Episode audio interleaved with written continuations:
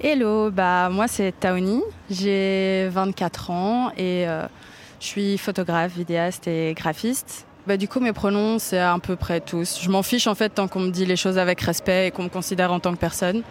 Aujourd'hui, je me définis en tant que pansexuelle. Ça n'a pas toujours été euh, le cas. Avant, je me définissais comme bisexuelle. Et après, je me suis rendu compte en fait que pour moi, c'était trop restrictif parce que euh, en fait, le genre de la personne, pour moi, ça n'a vraiment pas d'importance. C'est la personne qui est en face de moi, je prends la personne comme ça et puis peu importe en fait ce qu'il y a derrière. Donc pour moi, je me définis en tant que pansexuelle et aussi en tant que gender fluide. Ça, c'est du coup arrivé après. toujours la première question de l'orientation et puis tu dis mais en fait, je suis qui moi dans tout ça?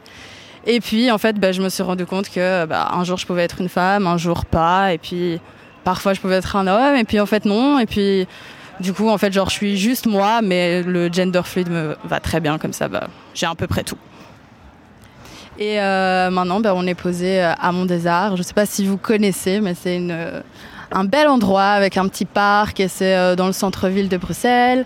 Du coup, comme j'ai dit, à côté, il y a la gare centrale, il y a une grande statue avec un, cheval. Et on est posé sur des escaliers. On a un peu grimpé pour pouvoir se poser à l'ombre vu qu'il fait hyper chaud. Et ben là, on a une chouette vue parce qu'on voit tout.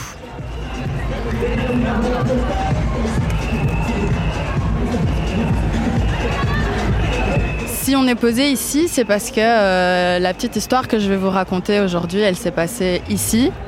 Comme je vous ai dit, je suis pansexuelle et gender fluide.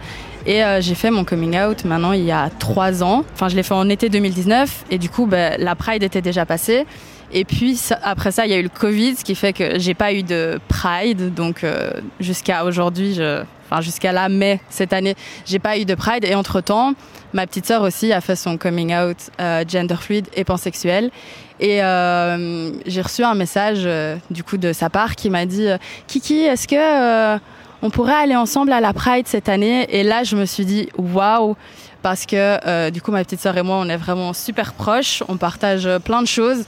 Et là je me suis dit aussi ce sera génial parce que ce sera notre première Pride à toutes les deux. Donc on s'est préparé ensemble, c'était trop chouette, on est arrivé dans la Pride euh, Pride Village, moi je pense que c'est comme ça que ça s'appelle.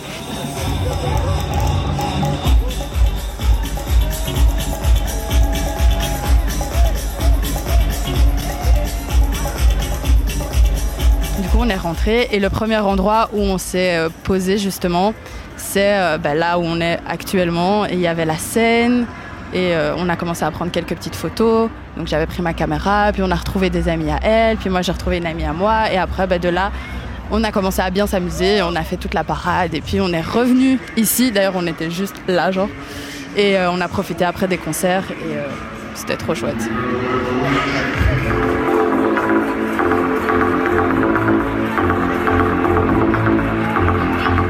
Ce que je trouve super chouette du coup, c'est que ben, ça se passe pas nécessairement mal avec sa famille quand on est out et, et qu'on décide de dire euh, qui on est pleinement. Et justement, ça peut même euh, rapprocher les personnes. Et le fait d'avoir quelqu'un qui comprend exactement qui je suis et qui j'aime, bah, c'est quelque chose qui fait vraiment du bien. Parce que je sais que je peux parler librement et qu'à aucun moment euh, je devrais même expliquer qui je suis parce qu'elle est comme ça aussi. Et du coup, bah, tout ce que je vis, elle le comprend parfaitement.